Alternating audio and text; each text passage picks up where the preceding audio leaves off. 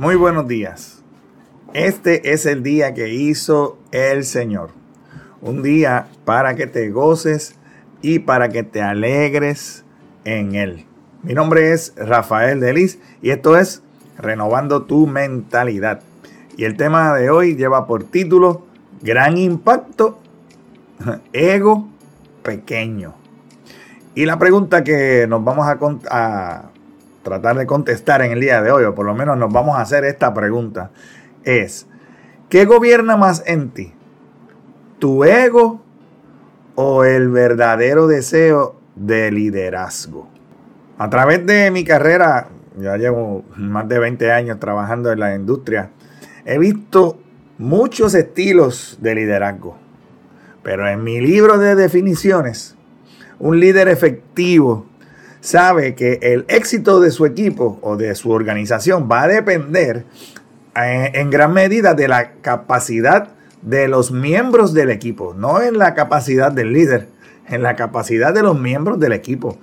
Este tipo de líder sabe que invertir tiempo y esfuerzo en el desarrollo de su equipo puede mejorar el rendimiento general y la calidad total del trabajo de su grupo. Un líder eficaz no tiene miedo de que alguien lo sustituya, eh, alguien que él haya desarrollado, eventualmente lo sustituya, porque entiende que fomentar el crecimiento y el desarrollo de su equipo es su trabajo, es parte fundamental de su rol, de su papel en ese equipo. En lugar de temer la sustitución, ellos ven el éxito de su equipo como un reflejo de su propio éxito y de su propio liderazgo.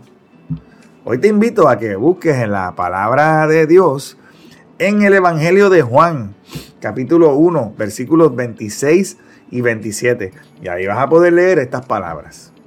Juan les dijo, yo bautizo con agua, pero aquí mismo, en medio de la multitud, hay alguien a quien ustedes no reconocen. Aunque su servicio viene después del mío, yo ni siquiera soy digno de ser su esclavo ni de desatar las correas de sus sandalias. Y necesitamos ponernos en el contexto de, de, lo que está pasando aquí en este momento. Juan es el profeta de Dios en ese momento justo antes de que Jesús va a comenzar su ministerio aquí en la tierra. Y la gente está impresionada con Juan, la gente va a escuchar a Juan, la gente va a bautizarse en el río Jordán con Juan. Y de hecho, le preguntan, ¿eres tú Elías? ¿Eres tú el enviado? Pero la Biblia especifica y deja claro, Juan no es la luz, él era luz, eh, pero, él no era la luz del mundo. Él era un gran líder, pero él no era el Mesías. Y él lo sabe. Y a las preguntas de los fariseos y de la gente de ese tiempo, él contestaba muy claramente, él sabía cuál era su posición. Era preparar el camino para el Mesías. Y aquí vemos realmente la humildad de Juan. Juan, a pesar de ser un gran líder y un hombre muy carismático, alguien que la gente iba a escuchar y que tenía una gran cantidad de seguidores, aquí nos demuestra su gran humildad al él afirmar que él no es ni siquiera no que no es solamente que no es el Mesías, sino que él se siente que no es digno ni de ser esclavo, ni de desatar las sandalias de, de ese que viene detrás de él. Y esto es una actitud de humildad que es un rasgo sumamente importante para un líder que quiere ser efectivo.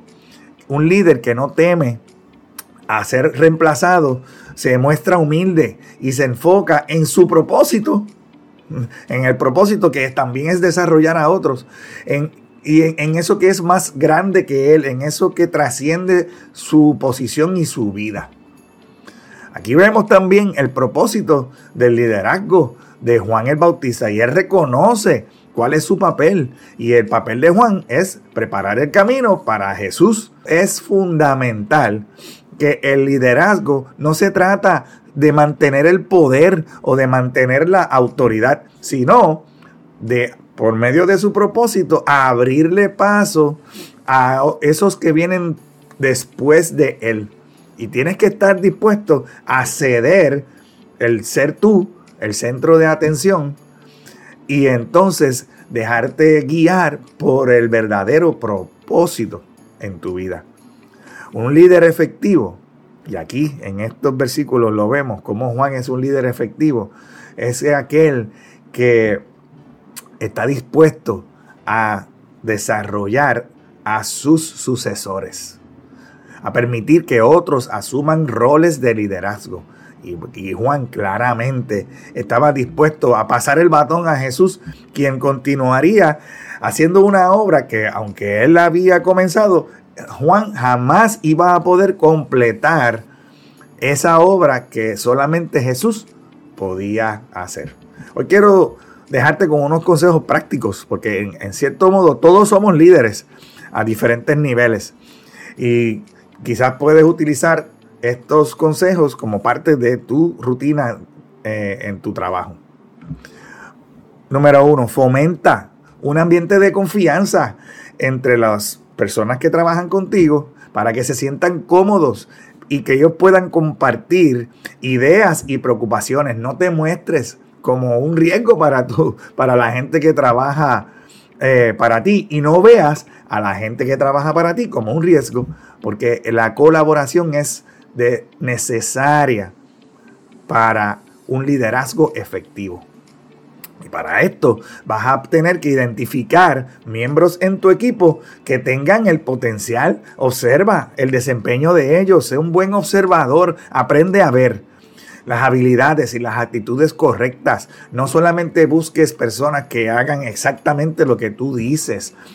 Busca personas que tengan interés, que tengan el deseo de asumir roles de mayor responsabilidad y entonces a esas personas les vas a brindar una oportunidad de capacitarlos.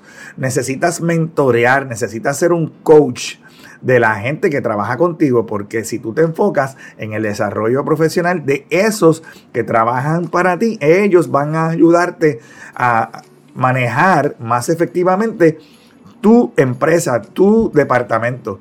Un, un líder efectivo produce líderes. Un gerente produce seguidores.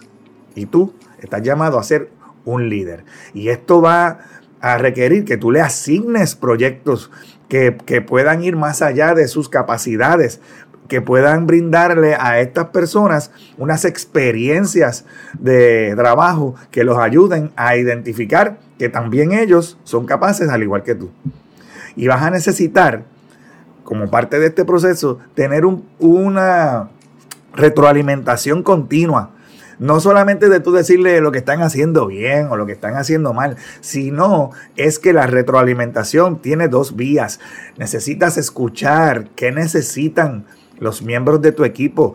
Necesitas eh, proveerle entonces dirección, pero también atención. Y entonces podrás encontrar esa colaboración que necesitamos para poder delegarle tareas ese sería otro paso. Y responsabilidades que vayan de acuerdo a ese desarrollo de esas experiencias que lo van a ayudar a, alcanzar su mayor potencial, ese potencial que tú identificaste. Y tú tienes que actuar como el mentor de ellos. Si tú quieres ser un líder efectivo, tú eres el mentor del equipo al cual tú lidereas. Vas a necesitar compartir tu experiencia, tus consejos, guiar, no, no mandar. No es lo mismo ordenar que guiar y desarrollar.